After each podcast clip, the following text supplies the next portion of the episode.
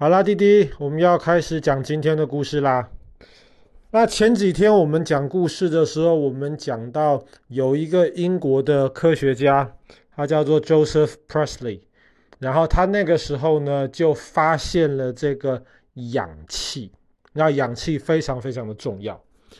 其实我们那一天的故事还没有讲完，爸爸把这个故事分成了两半讲。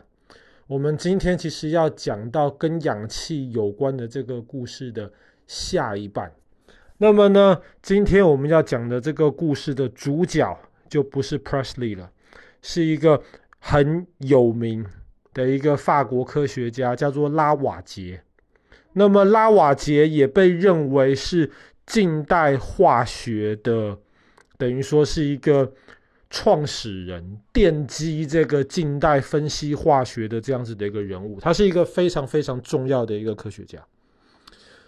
拉瓦杰呢，其实他从小他们的家其实是非常非常富有的。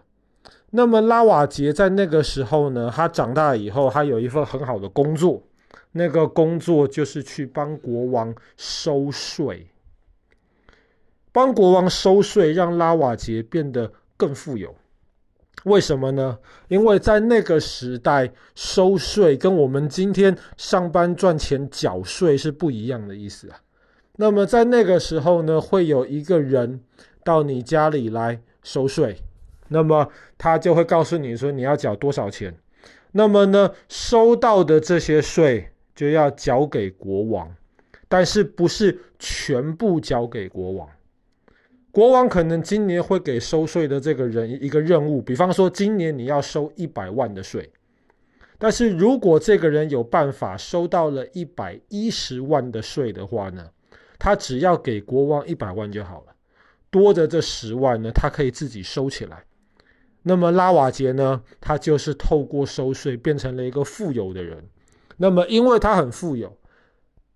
他就可以花很多的时间在做他喜欢做的事情。那么他喜欢做的事情呢，就是做实验。我们上次讲 Priestley 的故事的时候，我们讲到当时化学界一个最有名的一个说法，最主流的说法叫做燃素。那么爸爸再提醒一次，什么叫做燃素？那么当时的人就认为说，比方说好了，今天你烧木头。把木头烧烧烧烧烧，那么你会发现烧之前的木头比较重，烧完了之后的木头会变得比较轻。为什么烧完之后木头会变得比较轻呢？那么当时的说法就是，少的这个重量就是被烧掉的，这个烧掉的东西就是燃素，它燃烧起来就不见了，那么剩下来的这些东西才是真正的木头。这个就是燃素的说法。拉瓦杰呢，他也去做同样的这个实验，那么他也发现，确实，那么木头烧烧烧之后呢，就会变得比较轻。但是燃素的这个说法有一个最大的一个弱点，这个弱点是什么呢？这个弱点就是燃素没有办法解释。你去烧木头，木头烧一烧会变得比较轻，但是你如果去烧一些金属，烧一烧你会发现金属变重了。如果燃素是一个烧不见的东西，怎么金属有一些金属会越烧越重？那么当时的人有两种说法。就是包括甚至发现氧气的那个 Priestley，他都是很相信燃素的。所以当时有两种说法，第一种说法就是你说金属烧了之后变重啊，那是你测不准啦。你如果仔细测的准，你就会发现绝对不是变重。那么另一种的说法呢，就更极端，他们就认为说有一些燃素，它的重量是负的。所以呢，你越烧之后就会越重。拉瓦杰都不相信这两种说法，拉瓦杰就决定自己的好好做实验。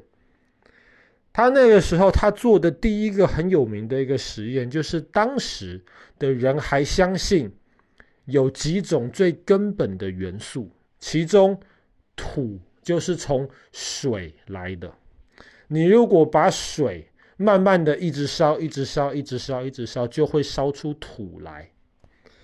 拉瓦杰就决定去做这个实验，他就把水装在一个完全密封、没有办法水蒸气逃跑的一个瓶子里面去，然后就开始慢慢烧。他烧了多久？听说要烧很久很久嘛，他就烧了一年半。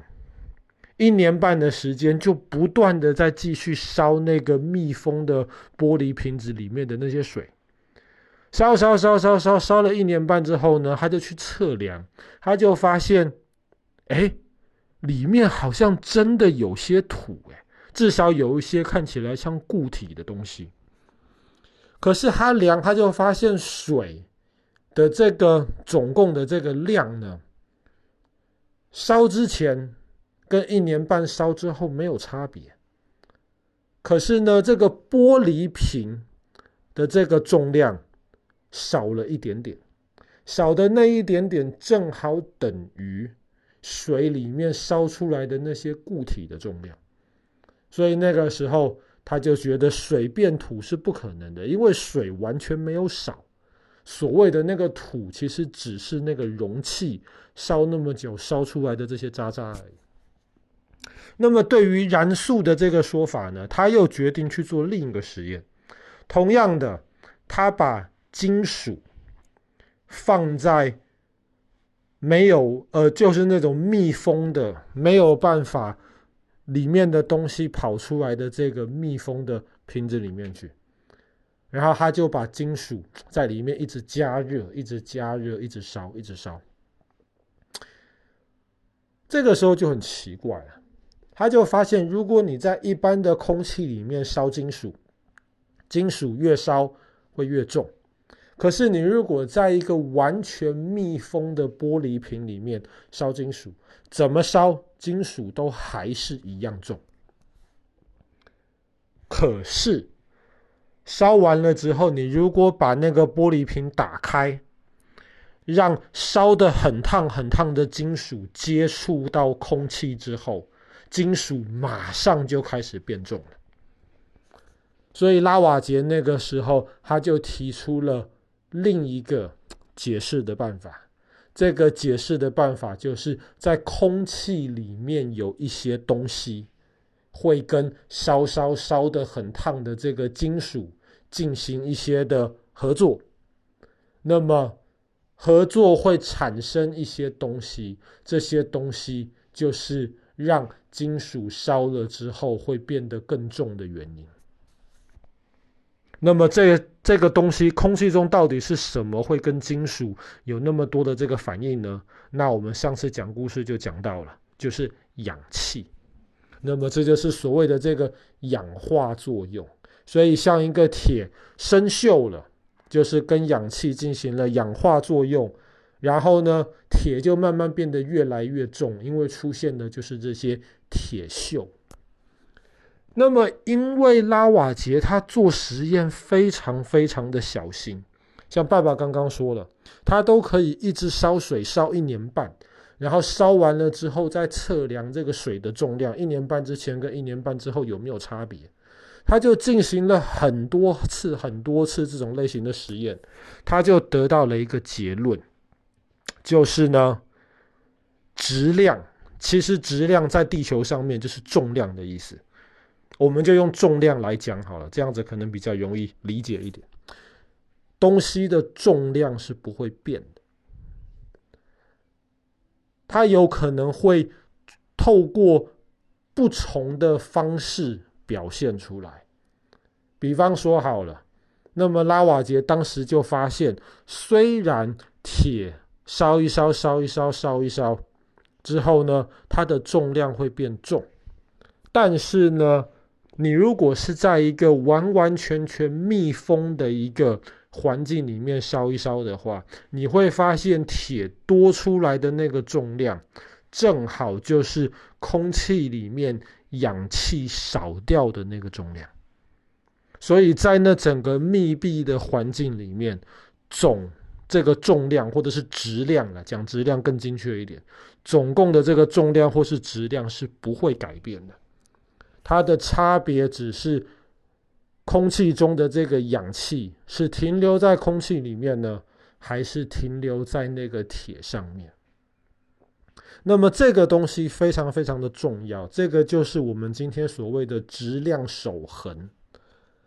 那么你再引申讲出去的话，就是人基本上可以把一个东西改成另一个东西。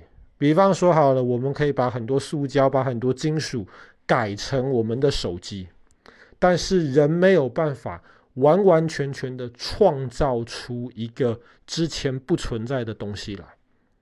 你说我可以创造一只新的手机啊，没有错。可是这些手机，你要制作手机的时候，还是需要原料。这个原料人没有办法创造出来。那么，在整个地球上，如果你把地球想成一个密封的一个玻璃瓶的话，整个地球上全部的东西的质量都是固定的，形态可以改变，但是质量本身是固定的。其实这个想法在拉瓦杰之前，牛顿就已经提出了。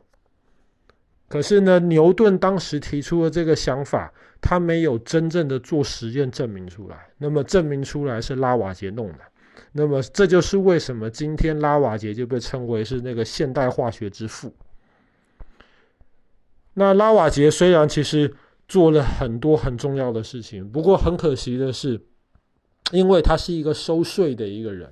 那么当时在法国大革命开始的那个时候，老百姓很穷，所以老百姓最讨厌这个拉瓦杰这种收税的人。所以当时拉瓦杰就跟其他二十几个同样收税的这些官一起被送上了这个法国大革命的这个断头台上面去。